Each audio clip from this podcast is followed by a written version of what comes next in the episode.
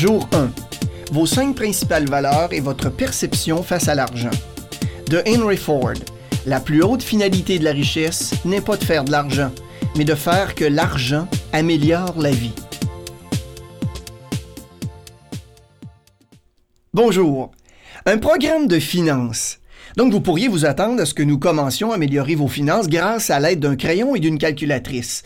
En fait, il se passera quelques jours avant que nous n'ayons besoin de ces outils. Pourquoi?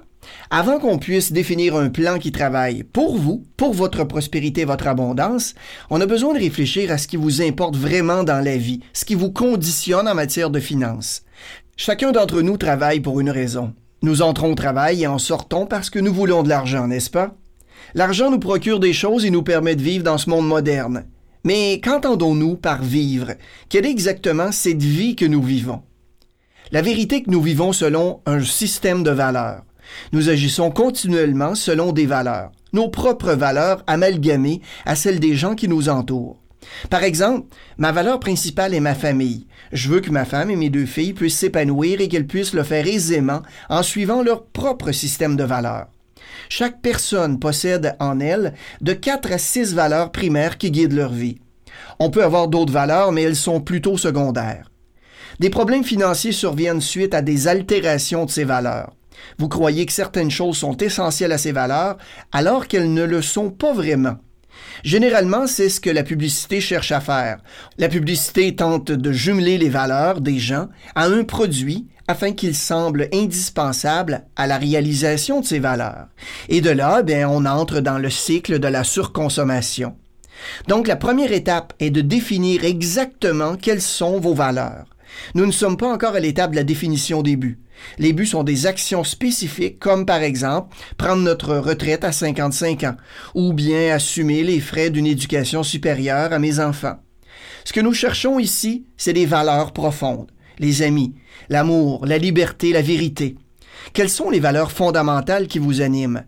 Dans le cahier de travail se trouve une liste de plus de 30 valeurs potentielles que vous pourriez inscrire.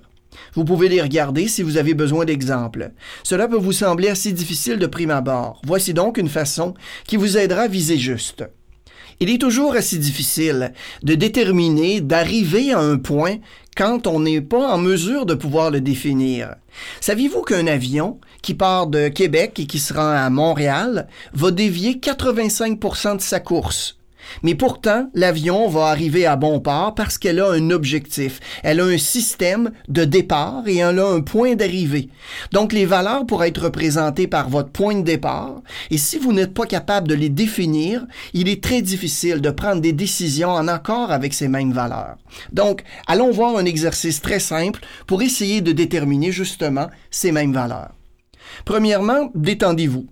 Donnez-vous du temps à vous. Donnez-vous au moins une quinzaine, une vingtaine de minutes en essayant de rester calme le plus possible. En ce qui me concerne, j'en prends l'habitude après un repas agréable avec un verre de vin ou une bière. Je peux vider mon esprit et penser à ma vie. Une suggestion. Un massage pourrait peut-être vous détendre ou peut-être seulement le fait de fixer un point sur le mur. Ensuite, le plus important, soyez honnête. Comme personne ne doit voir cette liste, notez ce qui vient vraiment de l'intérieur de vous-même. Vous pourriez noter des choses comme le pouvoir, l'excitation, ou d'autres valeurs que vous ne voulez pas montrer à d'autres personnes. Il ne faut pas écrire la famille si c'est pas significatif pour vous, alors que pour d'autres, il s'agit d'une valeur essentielle. Notez ce qui est important pour vous. La troisième étape est de fermer vos yeux et réfléchir à ce qui est vraiment important dans votre vie. Si rien ne vient immédiatement, ne vous inquiétez pas. Pensez au moment où vous vous sentez comblé, que tout autour de vous semble accompli, que ce sentiment n'est pas passager, mais agréablement persistant. Au fur et à mesure que vous découvrirez des valeurs, vous devez les noter. Faites une simple liste sur une feuille de papier. Pensez aux décisions récentes que vous avez prises dans votre vie et en fonction de quel motif, de quelle raison, de quel système de valeurs les avez-vous prises. Elles ne doivent pas être classées. Une fois que vous avez découvert une valeur importante pour vous, ajoutez-la au bas de la liste. Vous saurez quand ce sera complet. Ne vous inquiétez pas du nombre de valeurs que vous avez notées. Si vous avez plus de six valeurs, demandez-vous si certaines d'entre elles se ressemblent assez pour se regrouper ou si elles désignent la même chose. Si oui, eh bien, biffez-en une. Si vous avez moins de quatre valeurs, ben faites un effort, réfléchissez encore un peu.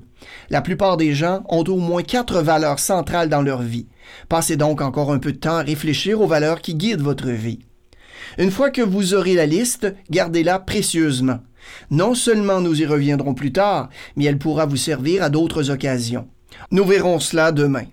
Si vous avez besoin d'un peu d'aide avant de commencer, vous retrouverez une liste exhaustive dans le cahier de travail de 30 valeurs que vous pourriez avoir dans votre vie. Notez que ce n'est pas une liste de toutes les valeurs possibles, juste un choix de quelques-unes pour vous aider à commencer.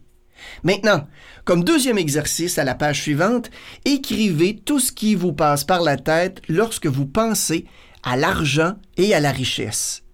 Il est très important d'avoir un bon discours interne, car si vous ressassez sans cesse les mêmes idées et concepts, vous ne pourrez changer votre réalité actuelle. La mise en place de toute la mécanique ne vous servira que si vos pensées sont alignées avec vos comportements. Lorsque vous étiez petit à la maison, comment parlait-on d'argent? Comment dépeignait-on les gens riches? Est-ce que vous entendiez des phrases du genre euh, Touche par l'argent, c'est sale? Ou on n'a pas d'argent, mais nous, on est heureux. Es-tu malade? Est-ce que tu penses que l'argent pousse sur les arbres? Ah, il vaut mieux être pauvre et en santé que riche et malade. Donc toutes ces phrases-là qu'on vous a répétées et que vous entretenez de façon inconsciente, mettez-les sur papier. Ensuite, quand vient le temps de penser aux gens riches, à qui est-ce que vous pensez? Quels sont les noms, les caractères, les personnes qui vous viennent en premier en tête? Est-ce que vous avez, comme une certaine génération, des modèles comme Séraphin Poudrier, J.R. Ewing de Dallas, le couple millionnaire dans l'île de Gilligan ou plus près de nous, Hugo de la série Lost? Avez-vous déjà remarqué que tous les méchants des films de James Bond sont riches et sont de vils personnages au dessin machiavélique? Je vous propose d'ailleurs dans le cahier de travail d'identifier vos personnes riches et de trouver ensuite ce qu'elles ont toutes en commun. Quelles sont les émotions, les pensées qui vous viennent en tête lorsque vous pensez à ces dernières?